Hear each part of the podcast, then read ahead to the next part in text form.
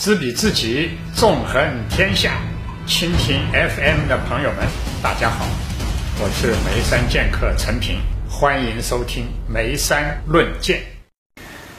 今天呢，来讲《眉山论道》里面啊，第一个极大啊，极大是什么呢？就是天体物理到宇宙学的发展。那么说的更具体一点呢，就是要从中世纪，实际上是东汉啊，托拉密时代的地心说，怎么是最早的科学模型，然后发展到哥白尼的日心说，再到开普勒和牛顿力学的建立啊，这是天体物理的第一个阶段，我们叫它经典力学，花了多少时间呢？花了一千四百年。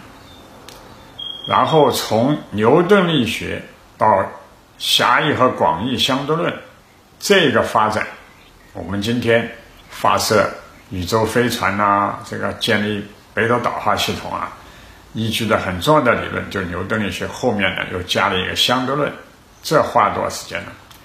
花了两百几十年。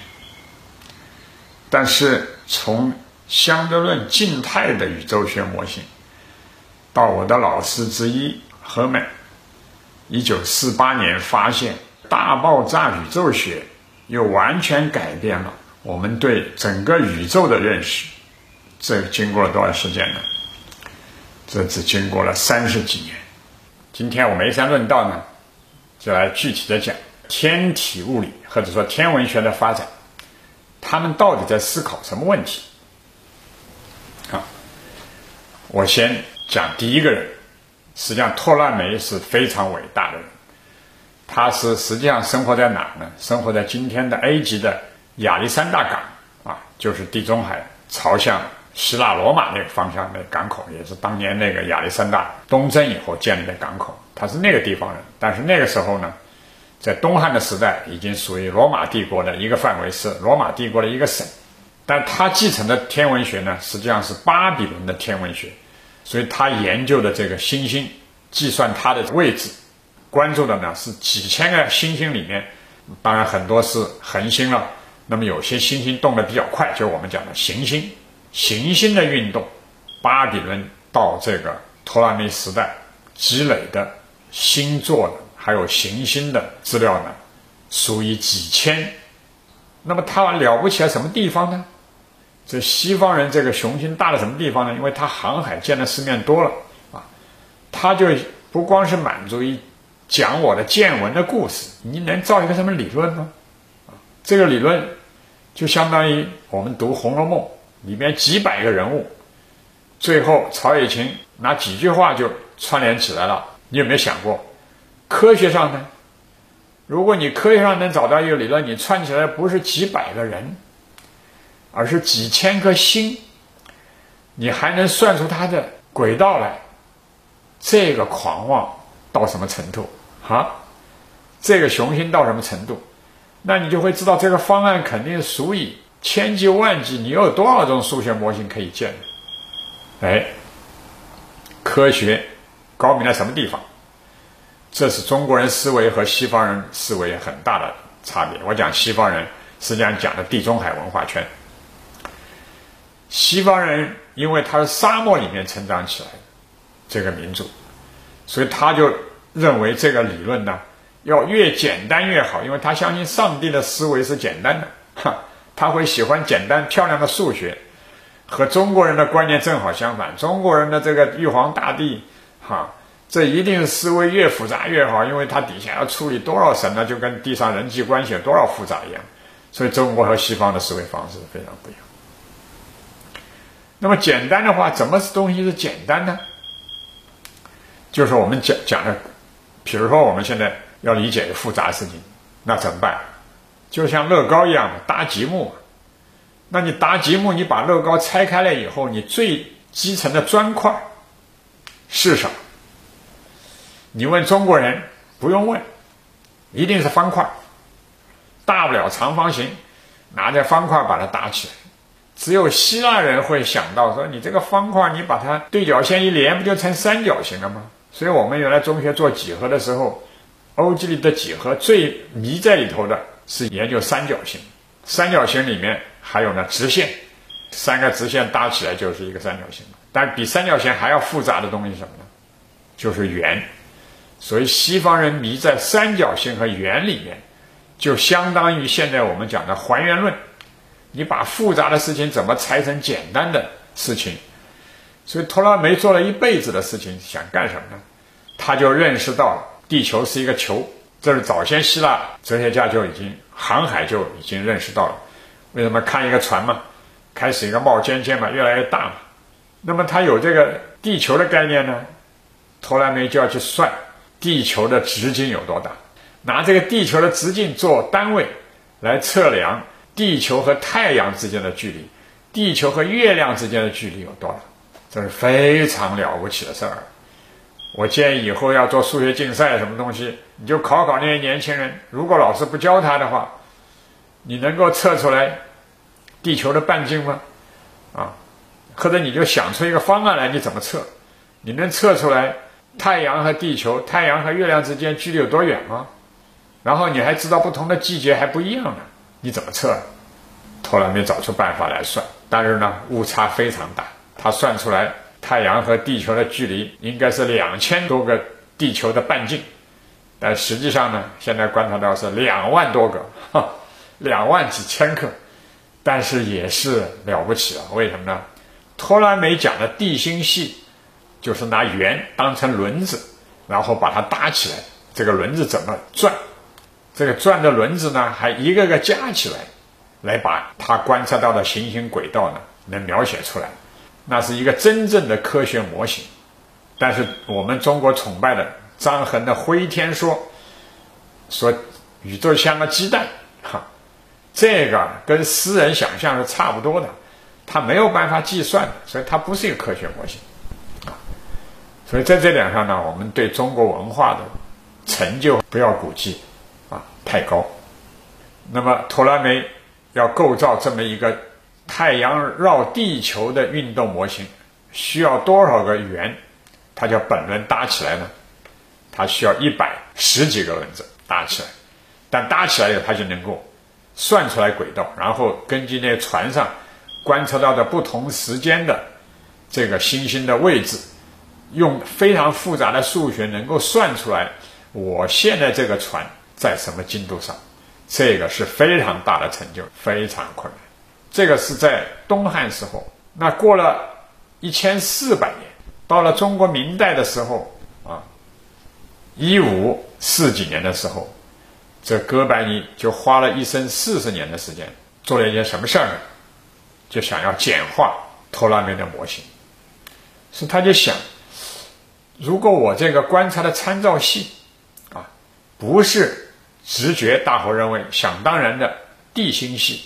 这也是圣经证明是上帝是造人是以人为中心的，而是如果太阳为中心呢，他就发现能够把这套计算体系呢，从一百十几个轮子叠加起来，变成什么呢？变成十几个轮子，可以大大的简化这个天文计算。所以我们现在国内做科学史的人一个非常大的误导，以为地心系变到日心系去的。这个科学革命啊，就是一个意识形态问题啊，是这个宗教问题，错了，这是宗教界解释的后果，把科学问题误当成一个意识形态问题来打，甚至把赞成日心系的布鲁诺都给烧死，这是政治不理解科学的后果。但是科学革命的动机呢，是科学方法论的简化。改变一个坐标系，啊，就使得计算大大简单，从一百十几个轮子叠加简化成十几个轮子。后来伽利略发现了这个望远镜以后，光学的放大原理，观察到月亮上的斑点，观察到星星上的卫星，然后呢，就想到你，那你星行星有卫星，那太阳也可能把地球当成一个卫星，要绕着它转。所以才会支持哥白尼的日心说，但是几乎就要冒着坐牢的危险。那下一个贡献哪儿呢？就是开普勒。开普勒想的问题比哥白尼还要厉害。怎么厉害呢？他就改变了这个搭积木的砖块。我前面不讲中国搭积木的砖块是方块吗？是长方形矩形吗？因为一个砖搭起来吗？啊，希腊人把它变成三角形和直线，然后还加一个圆。然后托拉梅和哥白尼就老绕着这个圆做文章，也是希腊哲学家亚里士多德啊，他的宇宙观就认为地上呢是直线运动，天上呢是圆周运动。这关键哪来的？其实呢。是从希腊的哲学、航海，从托拉梅来的。但这开普勒伟大的什么地方？懂数学的，然后就想要把这个哥白尼的行星的积木再简化一点。他就发现什么呢？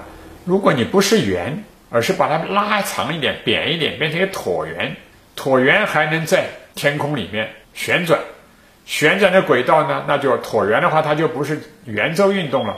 就是椭圆运动了，这样一个运动可以大大的简化托拉梅到哥白尼的体系，就把一百十几个圆的叠加变成十几个圆的叠加，现在变成一个椭圆在那里旋转。这一步走了多少年？这一步走了一代人的时间，几十年。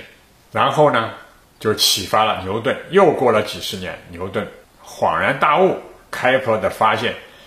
如果去算这个行星轨道的话，他就把牛顿力学找到一个具体的案例。这个案例不是地上的运动，是天上的运动。为什么天上没有摩擦力啊？所以简单呢，就算出来行星轨道，就建立了万有引力理论。所以哥白尼是一五四三年提出来的日心系，就改变了观察的参照系。这一个科学大进，然后从哥白尼到开普勒。这又是一个大跃进，然后开普勒到牛顿，一六八七年开始了科学革命的第一个高峰，有了科学革命，才有后来的工业革命，所以大伙明白了，整个的这个天文学的问题是个什么问题呢？就是两个问题，第一，选择一个观察行星运动的最佳的参照系，就是我以什么为标准？这个参照系后面搭积木，最简单的积木是什么？那么西方人的结论呢？是说最好的参照系啊，是要从我们日常生活感觉的地心系变成日心系，搭积木呢要从圆变成椭圆，然后就建立牛顿力学。这观念，我认为在中国今天都很难再次重复。为什么？因为我发现，前面贸易战的人辩论里面，包括知识分子精英里面，包括我的朋友，在美国都是各个学科的专家，倒是很少有物理学家和我辩论，最多的是化学家、工程师在那里跟我辩论，甚至学艺术的跟我辩论，吵了半天，就没有想过一个你的观察世界的参照系选的对不对？他们选的观察参照系是什么呢？就是严复错误翻译达尔文演化理论，把演化理论说适者生存翻成什么？翻成中国人讲的优胜劣败。然后中国人今天现代化的参照系选的什么呢？就是谁打赢了就向谁学，啊，一开始学英国，后来学日本，学俄国，现在又学美国，参照系选的全是什么？选的是赢家。我今天告诉大家，选的不是赢家，而是看整个世界，你要选一个最佳的参照系，然后在里面找一个最简单的搭积木的砖块。理性观世界，自信看中国，深度知识尽在观视频。